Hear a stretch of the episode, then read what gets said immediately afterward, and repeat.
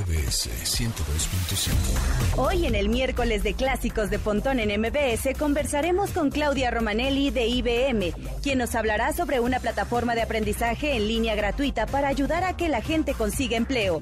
Les contaremos sobre la venta del primer tuit que se hizo en la historia, por extraño que parezca. Además, Mónica Mistreta nos trae su sección de tecnología empresarial donde nos dará pormenores de las tomas de decisiones en la industria.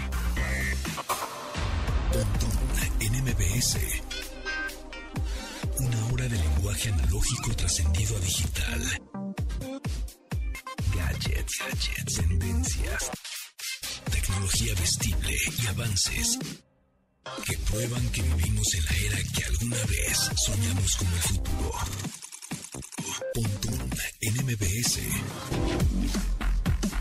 Bienvenidos, hoy ya es miércoles 24 de marzo, programa 146. Mi nombre es José Antonio Pontón. Muchas gracias por estar en sintonía en MBS 102.5 FM y pueden seguir las redes sociales de la estación. Es muy fácil, denle like y suscríbanse al canal que es MBS 102.5 así tal cual.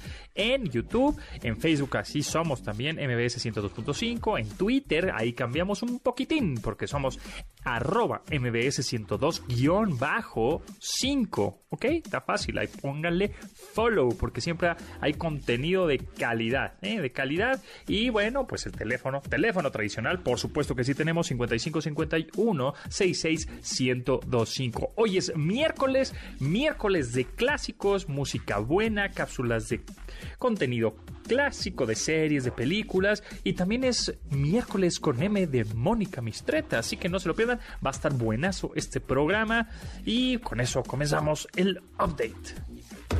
Update. Las noticias más destacadas en la industria SpaceX lanzará un satélite de la Agencia Espacial Mexicana durante la primera semana de julio. El lanzamiento se realizará en las instalaciones de la NASA y tiene como objetivo principal el apoyo al sector agropecuario. Entre los beneficios que traería el Altlacom 1, destaca que permitirá a investigadores hacer una mejor planificación del uso de la Tierra, conservación de recursos naturales, resiliencia a desastres naturales y permitir reducción de costos.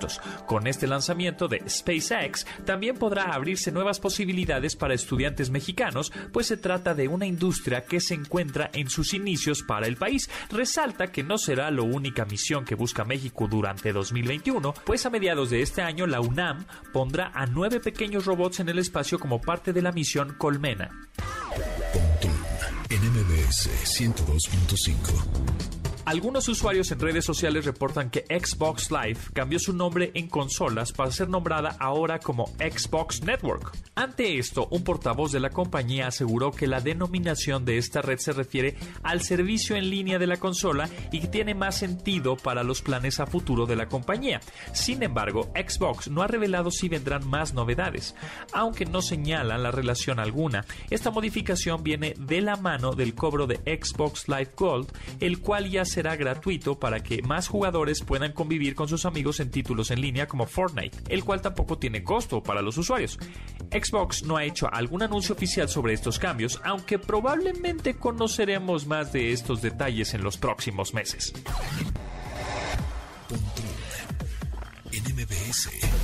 Jack Dorsey, director o CEO de Twitter, anunció que ha logrado vender mediante subasta el primer tweet en la historia por 2.9 millones de dólares.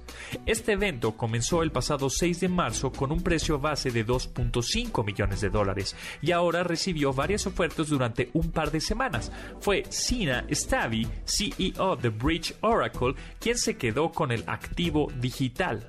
Con las ganancias recaudadas por la puja del NFT, Jack Dorsey donó la cantidad a un fondo destinado a ayudar a las personas afectadas por la pandemia en África, hecho que el mismo Stavi reconoció públicamente a través de su cuenta de Twitter. Este primer mensaje en la red de microblogging fue publicado el 21 de marzo del 2006 y se mantendrá a la vista de todos los usuarios a menos que el comprador decida hacer algo al respecto.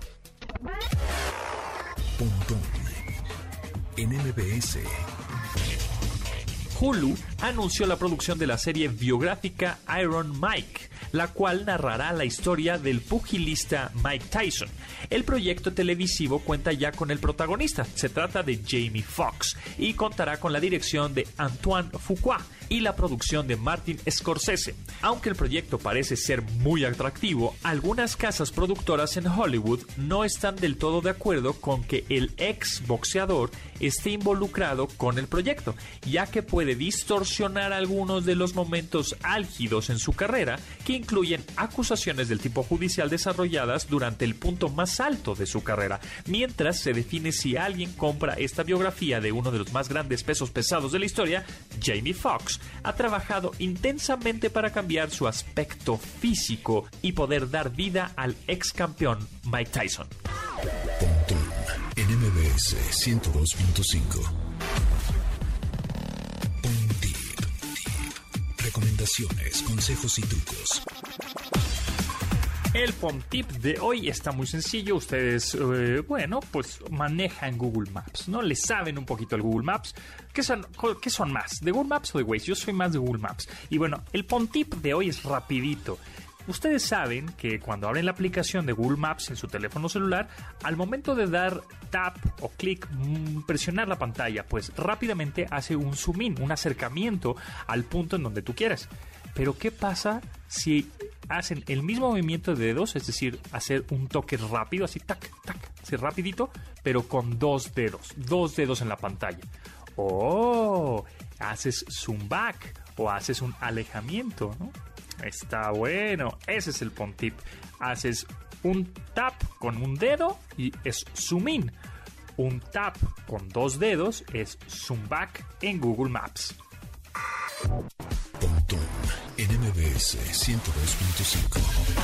Ustedes van a ser la estrella principal y los protagonistas de Blindness, basada en la obra de Ensayos sobre la ceguera de José Saramago los invitamos este jueves 8 de abril en una función exclusiva especial para MBS 102.5. Solo serán pocos los afortunados que podrán asistir a este evento. Estén al pendiente de todos los programas de MBS 102.5 para que puedan ganar una de las entradas de este exclusivo estreno de Blindness. Instagram, arroba, MBS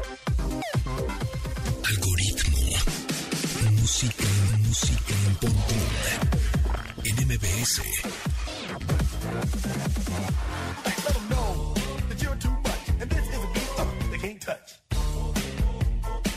I told you, you can't touch this.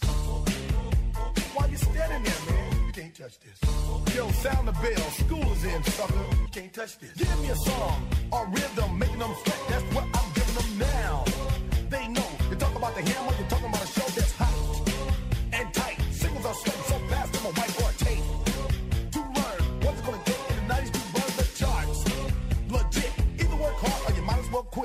el al hit de Rick James en 1981, Super Freak MC Hammer impulsó su carrera con la canción You Can't Touch This. El sencillo fue lanzado en 1990 como parte de su tercer álbum de estudio Please Hammer Don't Hurt Me y ayudó a darle un giro a su carrera que le dio éxito masivo, aunque le restó crédito dentro de la comunidad del hip hop. El integrar elementos de música bailable le dio una marca a su estilo, pero otra de las grandes marcas en su trabajo era su apariencia con pantalones bombachos, con los que hacía bailes que marcaron una época. Ese mismo año la canción le hizo ganar el Grammy a Mejor Acto de Rap Solista y Mejor Canción de Rhythm and Blues, en coautoría con Rick James y Alonso Miller. MC Hammer, You Can't Touch This.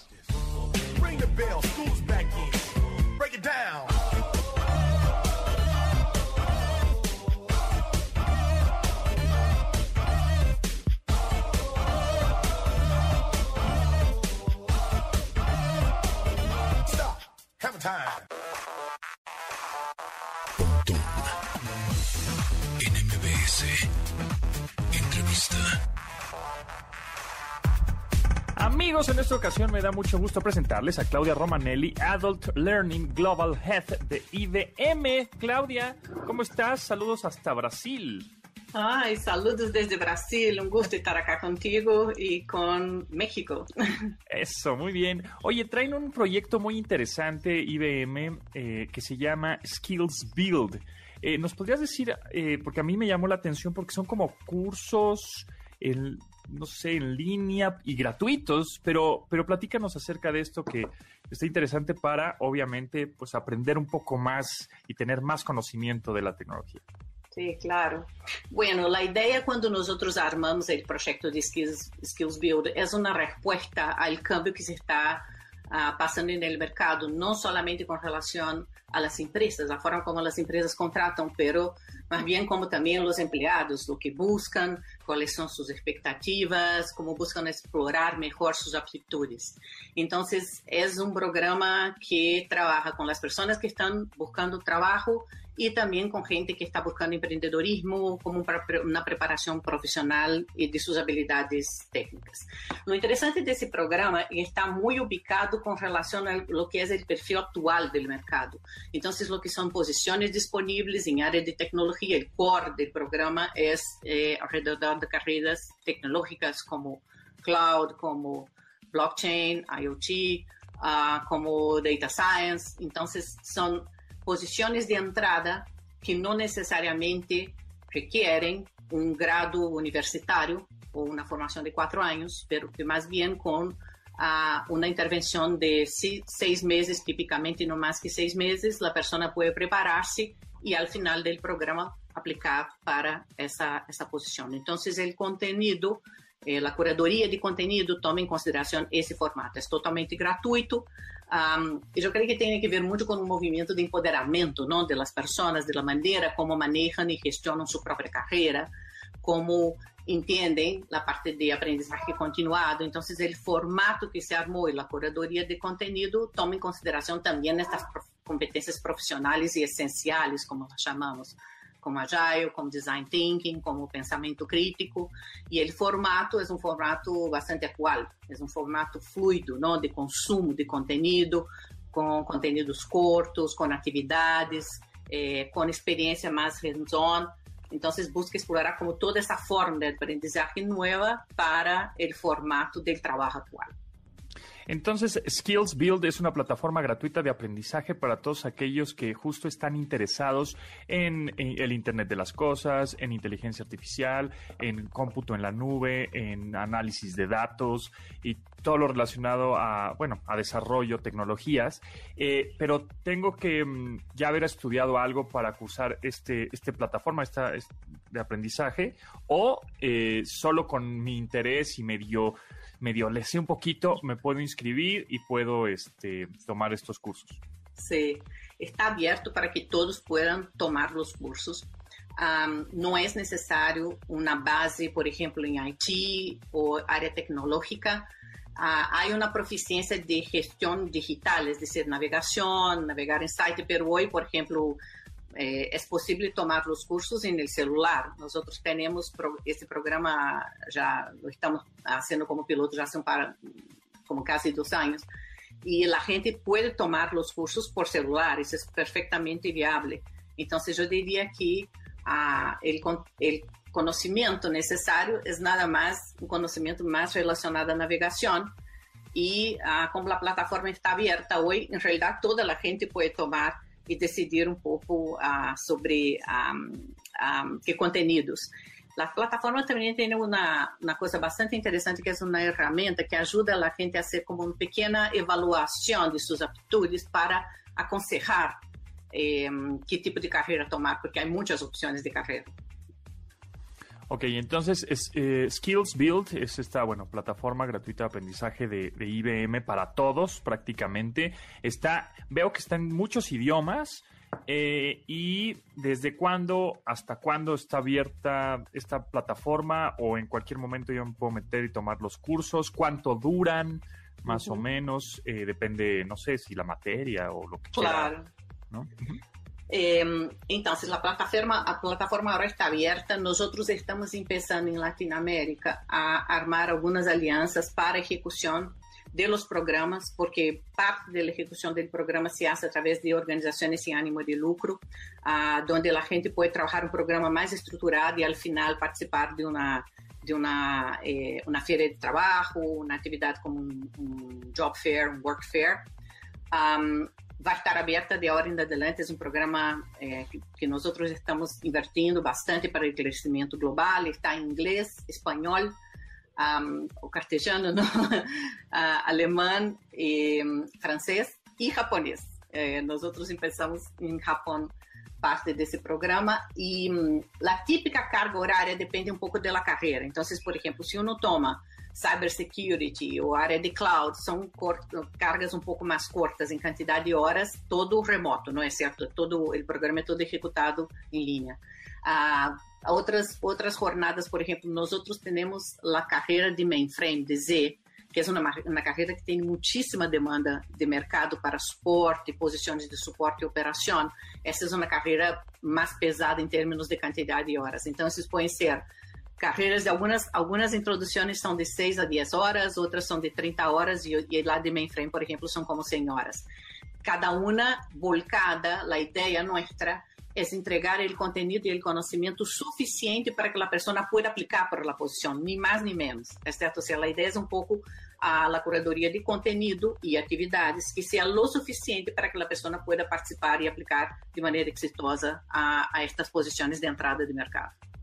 Estamos platicando con Claudia Romanelli, Adult Learning Global Head de IBM. Claudia, platícanos eh, si tomo estos cursos, digamos, además de tener más conocimiento, podría llegar con la empresa que me emplea y decirle, oye, tome estos cursos, súbeme el sueldo. Ojalá, ¿no? Yo, yo, creo que son habilidades reconocidas por mercado y que abren una frontera de muito mais eh, atualizada. Então, ojalá pueda ser, pueda llegarse a ese punto. Muy bien, pues está muy interesante. Entonces, les voy a dejar la liga ahora en el Twitter del programa. Sin embargo, el, el link o el URL, la dirección para que se metan a través de su navegador, ya sea en su teléfono celular, en su computadora, es skillsbuild.org y pueden ahí cambiar el idioma prácticamente en la parte superior derecha. Ponles, eh, seleccionas el idioma que quieras, que hay un montón, le pones a español y empiezas a tomar este, este tipo de cursos según tus intereses. Entonces, entonces, bueno, pues ahí está, es una plataforma gratuita de IBM para todos. Adelante, aprovechenla ahorita que están conectados en sus casas. y bueno, pues aprendan mucho más de tecnología. Muchas gracias, Claudia Romanelli, Adult Learning Global Head de IBM. Que estés muy bien, mucho éxito y saludos a Brasil. Gracias, saludos desde Brasil. Chao. obrigado. Ah, obrigada.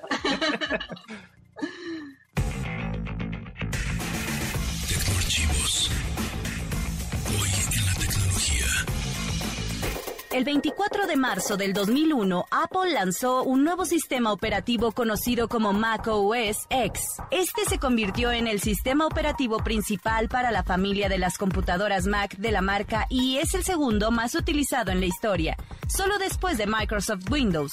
Para dicho lanzamiento, la marca utilizó el término Cheetah como nombre clave, aunque la firma de Cupertino no comenzó a utilizar los nombres de animales como estrategia de mercadotecnia hasta la versión 10.3 del mismo sistema operativo, mismo que conoció como Jaguar. en 102.5.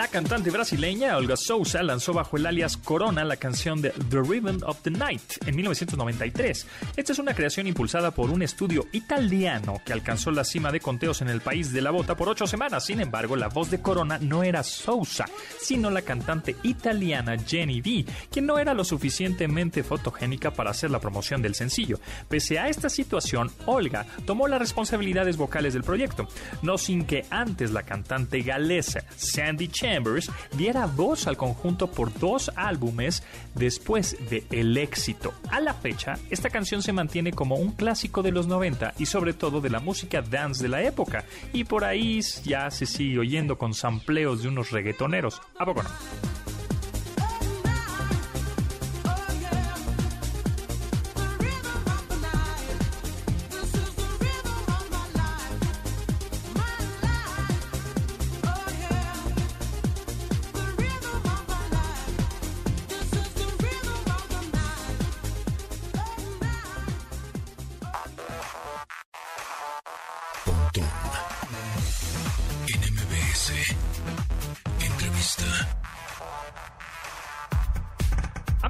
Gracias por seguir en sintonía en 102.5 FM MBS y bueno, pues en esta ocasión les quiero presentar a Juan Manuel Luna, director de Netscope México. Juan Manuel, ¿cómo estás? Mucho gusto.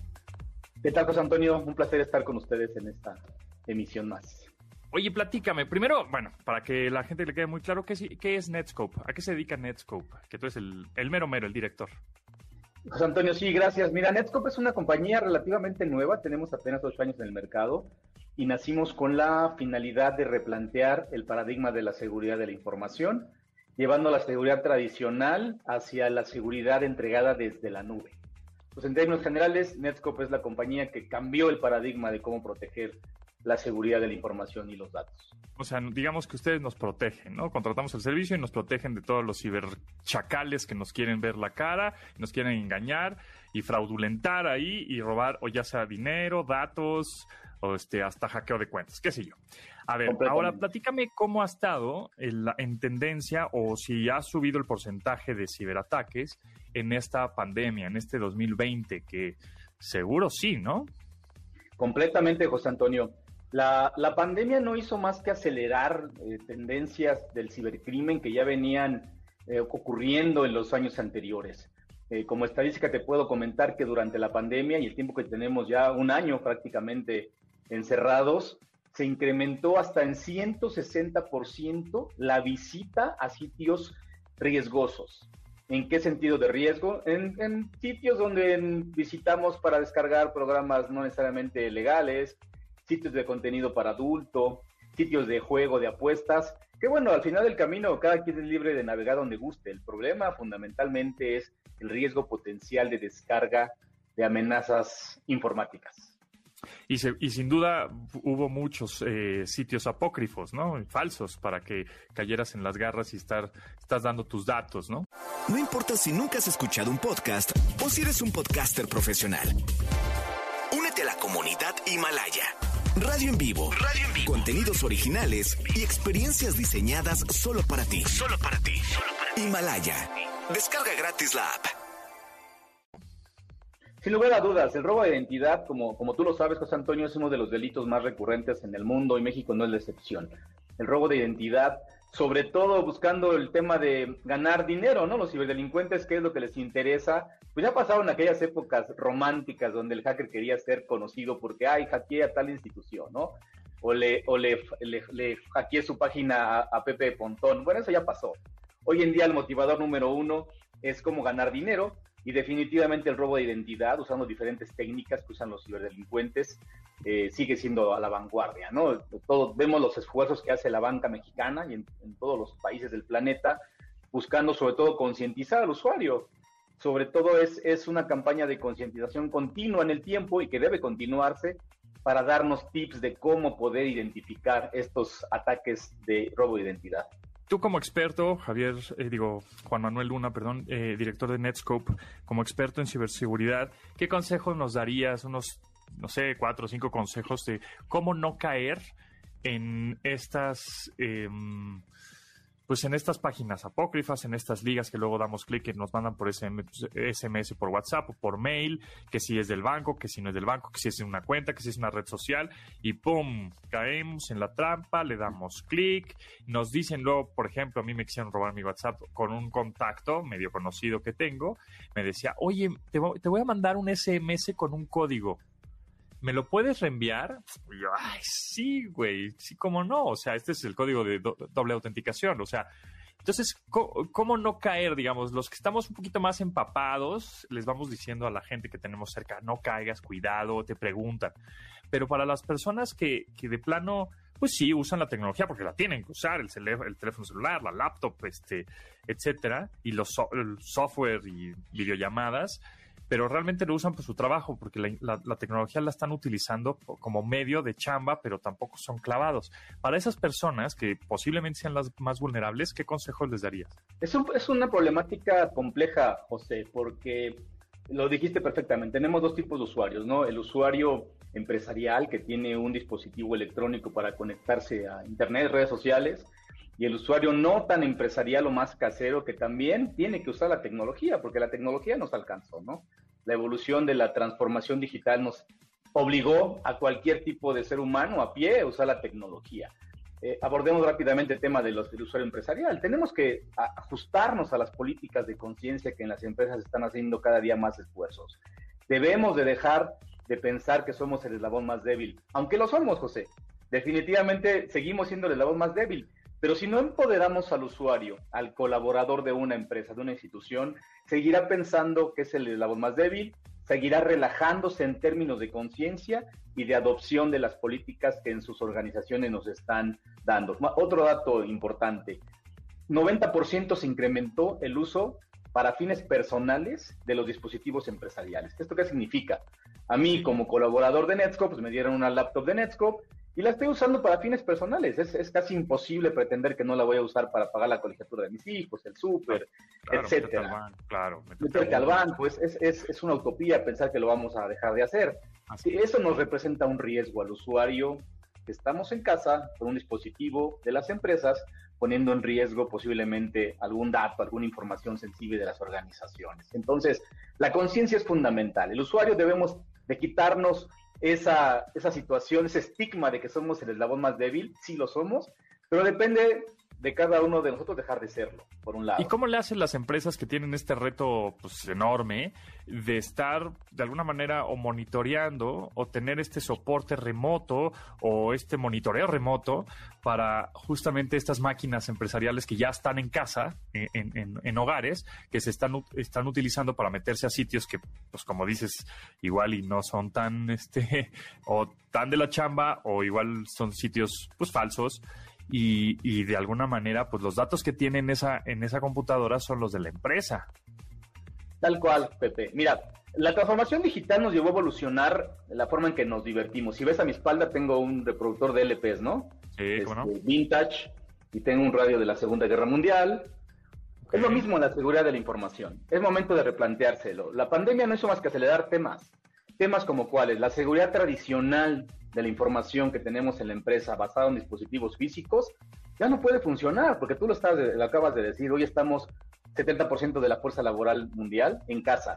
Las compañías tuvieron que obligarse a replantear si los mecanismos actuales de protección siguen siendo eficientes, no solamente para la pandemia, sino para lo que viene en el futuro. Y es ahí donde viene una emergencia de nuevas tendencias, nuevas tecnologías como es el caso de lo que Netscope ofrece, protección desde la nube, dado que ya estamos hoy en cualquier lugar. ¿Sabes más o menos cuántas empresas medianas, grandes, pequeñas en México invierten en ciberseguridad?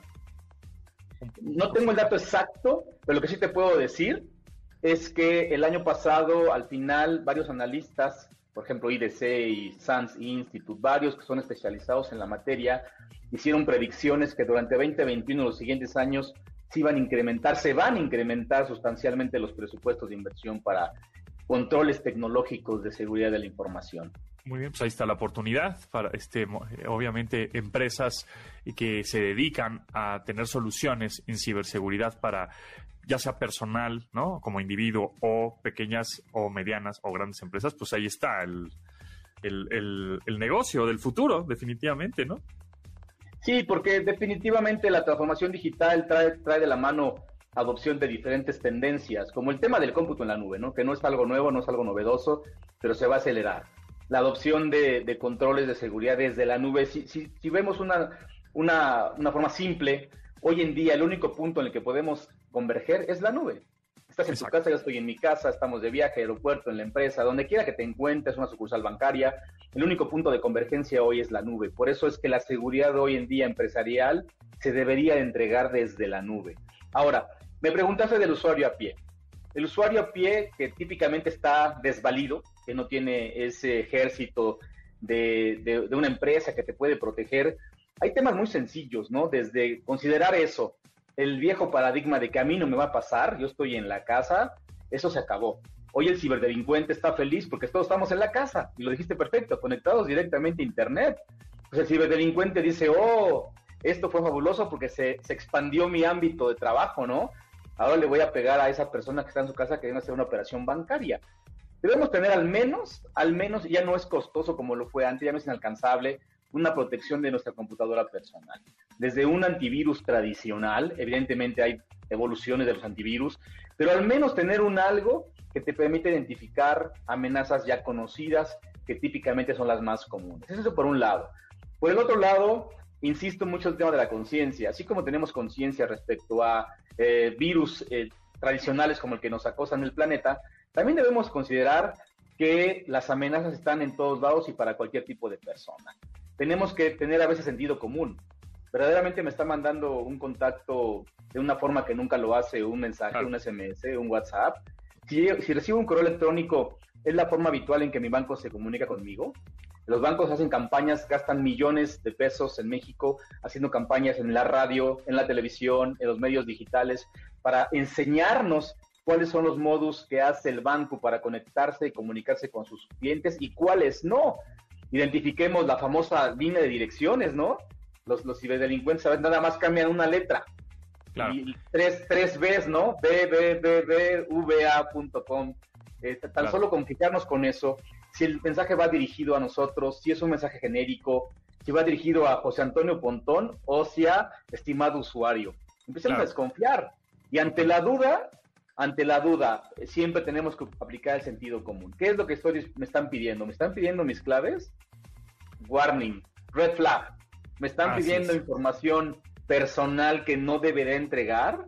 Red flag. Me están diciendo que a mí me llaman todos los días ofreciéndome el cambio de mi línea de Telcel, ¿no? Les digo, yo, yo la acabo de renovar. Entonces todos los días recibo llamadas eh, en ese sentido, ya ni les contesto, ¿no? Les cuelgo inmediatamente cuando veo que no es una sí, ya hay muchas aplicaciones en teléfono que te dicen que es un posible fraude, ¿no? Desde, te, identifican desde antes, ¿no? Eso estaría bueno platicar en otra ocasión. Exactamente, como dices, Juan Manuel Luna, director de Netscope México, no es catimar, nos va a tocar, hay que estar invirtiendo en ciberseguridad, tanto individual como en pequeñas, medianas y grandes empresas, porque cada vez los ataques se van a ver eh, pues más rudos, más populares, cada vez más este, constantes, entonces hay que estar bien listos y como también dices, hay que tener este sentido común digital, ¿no? Juan Manuel Luna, muchas gracias, director de Netscope México, estamos en contacto. Eh, ¿En dónde te puede, tienes redes sociales o algo en donde te puede contactar la gente por si pues están interesados en, en invertir en su empresa para ciberseguridad? Sí, por supuesto, en las redes sociales estamos como Netscope. Eh, nos pueden encontrar en LinkedIn, Facebook, Twitter, en todas las redes sociales comunes como Netscope. Estamos a sus órdenes. José, ha sido un gusto platicar contigo. Muchas gracias, Juan Manuel, que estés muy bien. Gracias. Twitter, MBS.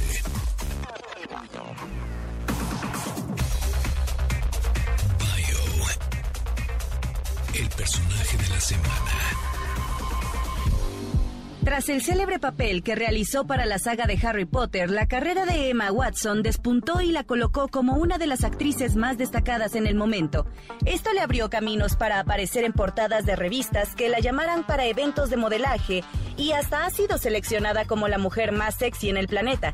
Sin embargo, a la franco-inglesa no le gusta la idea de ser catalogada solo como una mujer guapa, por lo que decidió dar seguimiento a su educación más allá de la carrera cinematográfica.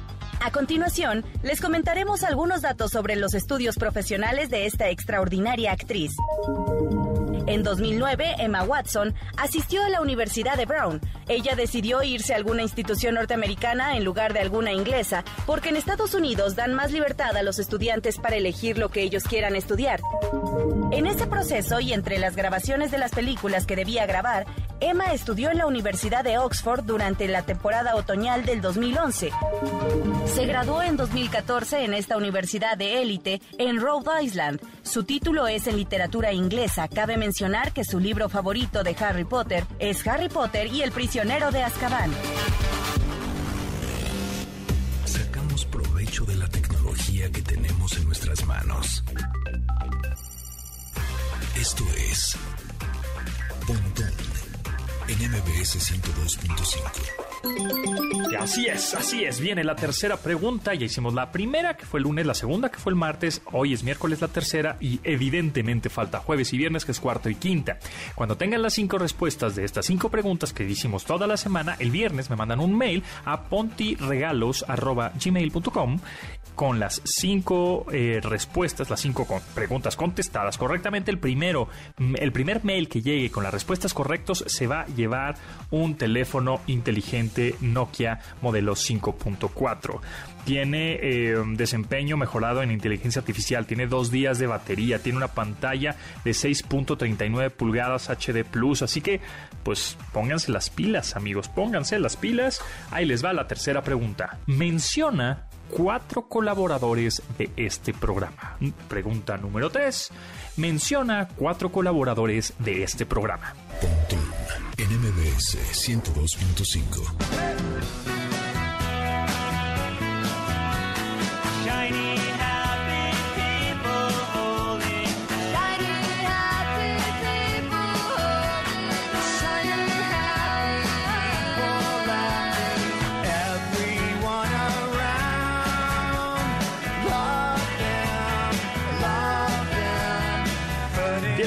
1991, Out of Time de R.E.M., Shiny Happy People es una de las más sonadas colaboraciones de la agrupación de Athens, Georgia. Tuvo en su trayectoria al invitar a Kate Pearson, cantante de The B-52s, otro gran grupo de la misma ciudad. El título y el coro de la canción fueron tomados de un póster de propaganda chino que decía gente feliz y reluciente que se toma de las manos. Y fue el segundo sencillo del álbum, Out of Time.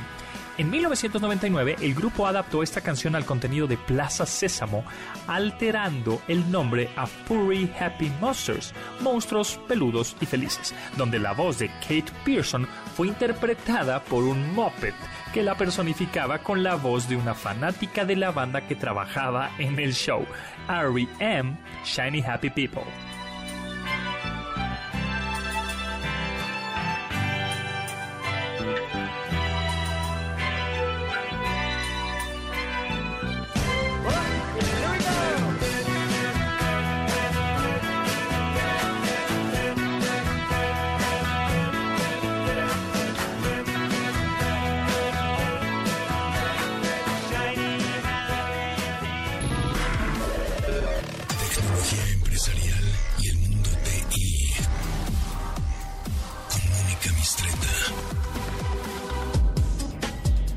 Creen? ¿Qué día es hoy? Hoy es miércoles, miércoles con M de Mónica Mistreta, exactamente. Mónica, ¿cómo estás? Muy bien, Pontón, muchas gracias por otra vez estar aquí en tu programa. Me da mucho No, gusto sí. saludar a toda la audiencia. Gracias a ti por tu tiempo, por tu conocimiento. Y hoy, ¿qué nos vas a compartir? Pues otra primicia, mi querido Pontón. Te tengo información calientita, recién salida del horno. Y tiene que ver, La primicia, el sonido de primicia. Así es, y tiene que ver con una encuesta que hicimos en IT Masters Mag, eh, apenitas la semana pasada. a- en torno al edge computing, que alguna vez ya hablamos tú y yo aquí. Pero pues, nos los puedes recordar un poco qué significa el Edge Computing para los que no tenemos idea de qué es eso. Bueno, ya habíamos dicho en una eh, anterior participación que entre las 10, eh, digamos, tecnologías de este año está el edge computing en primerísimo lugar. Ok, porque, de acuerdo con los analistas más prestigiados, Edge Computing va a ser el 50% del procesamiento de datos, o sea, va a robarle una buena proporción al cloud computing. Ok, pero ¿qué es Edge? Edge es como hacer procesamiento de datos en el borde, digamos. Eh, cerquita, es, en la, es infraestructura de nube, pero localizada, digamos que en la última milla, muy cerquita de donde eh, están eh, los clientes, de donde se necesita el poder de cómputo. Es el mecanismo para procesar datos y poder de cómputo lo más cerca posible del usuario final. Entonces, las industrias más favorecidas son el retail, o sea, toda aquella que tenga muchas sucursales, eh, la manufactura, que tiene mucho IoT, sensores, etcétera, eh, la automotriz, que también tiene toda esta parte de la, de la ingeniería y de la manufactura, eh, el cuidado de la salud. Son, estas industrias están entre los usuarios pioneros porque necesitan latencia ultra baja. Entonces, en lugar de que los datos vayan hasta la nube, regresen y entonces te, ofrezcan ya el resultado, estás procesando, digamos que, que muy cerquita de tu sucursal o muy cerquita de, tu hospital o de la fábrica, en fin. Pero hay una gran confusión por lo que, por lo que detectamos en nuestra, en nuestra encuesta en cuanto a si tener un servidor dedicado en tu, en tu sucursal es Edge o no, es Edge. Ajá. pues siempre y cuando me imagino que ese servidor que tengas en tu sucursal esté brindando servicio a algo cercano a él. Eso sería Edge. No, pero es que eso sería procesamiento local, ese es tu data center, ese es... Ajá. Eh, no tendría ningún, o sea, ¿para qué lo llamarías Edge? Es como, tengo un servidor ahí dedicado y ahí hago mi procesamiento y se acabó. Bueno, entonces, existe toda esta confusión, fue la primera cosa que vimos en la encuesta, eh, que la gente realmente no, es más la gente, estamos hablando de directores de sistemas, que no acaban de entender la diferencia entre si eso es Edge o no es Edge, ¿no? Eh, de acuerdo con los expertos, pues siempre y cuando sea un servicio proporcionado por un proveedor, o sea, es Ah. esté virtualizado, esté en la nube. de un eh, tercero. Es de un tercero, la, infraestructura te la proporciona un tercero. Eh, tú rentas ese pedacito de procesamiento de un tercero, pero muy cerquita de tu localidad, muy cerquita de donde necesitas el procesamiento y además es, eh, está virtualizado y se conecta, o sea, se conecta con tu infraestructura de nube para hacer un backup, para hacer un refresh, para hacer un, eh, en el momento en que, digamos que cada X lapso de tiempo, eh, todos tus datos se regresan a la nube para ser actualizados, ¿no? Todas las aplicaciones, los datos están continuamente respaldados en la nube, pero el procesamiento se realiza en la última milla. O sea, algo así como, por ejemplo, vas en la carretera, vas en un coche y te encuentras en la carretera algunos, algunos talleres mecánicos buenos, ¿no? O sea, de buena calidad, pues no, no hay un taller medio Federico, ¿no? O sea, bueno, talleres de buena calidad. Pero realmente tu agencia de, del coche, de la marca, la grandota, en donde están millones de coches, está a justamente o sea, tres horas de donde estás. Pero esa grandota matriz de, de, la marca de coches que dices, le surte a estos pequeños talleres que están más cerca de ti.